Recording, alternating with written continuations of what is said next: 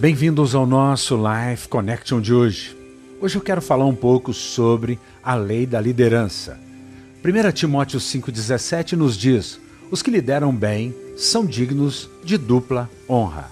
Liderar bem é uma arte e um desafio, é algo que se aprende na caminhada. Nós então devemos aprender com as nossas falhas e buscar sempre superar as nossas dificuldades.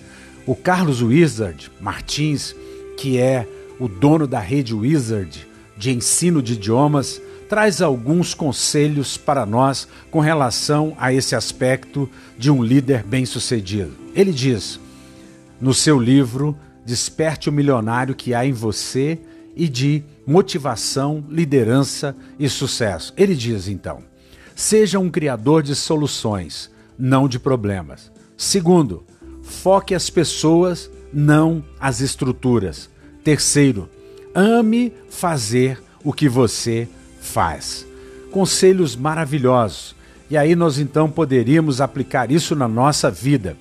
Como ensinava Mahatma Gandhi, ele dizia: aquele que não é capaz de governar a si mesmo não será capaz de governar os outros. Então, o nosso primeiro desafio, grande desafio nosso, é governarmos bem a nossa vida, sermos pessoas que tenham consciência das nossas limitações, de que não somos bons em tudo. Isso diz respeito a exercermos com sabedoria, inclusive, a nossa autoridade.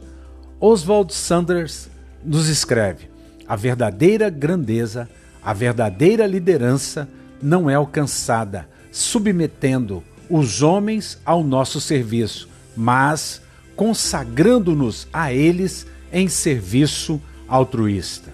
Que algo maravilhoso esse homem nos diz, que a gente possa então ser pessoas que exercem uma liderança do estilo de Jesus. A liderança serviu, sendo ele o Senhor, ele lavou os pés dos seus discípulos. Se ele assim procedeu, muito mais devemos nós proceder. Que você pense nisso.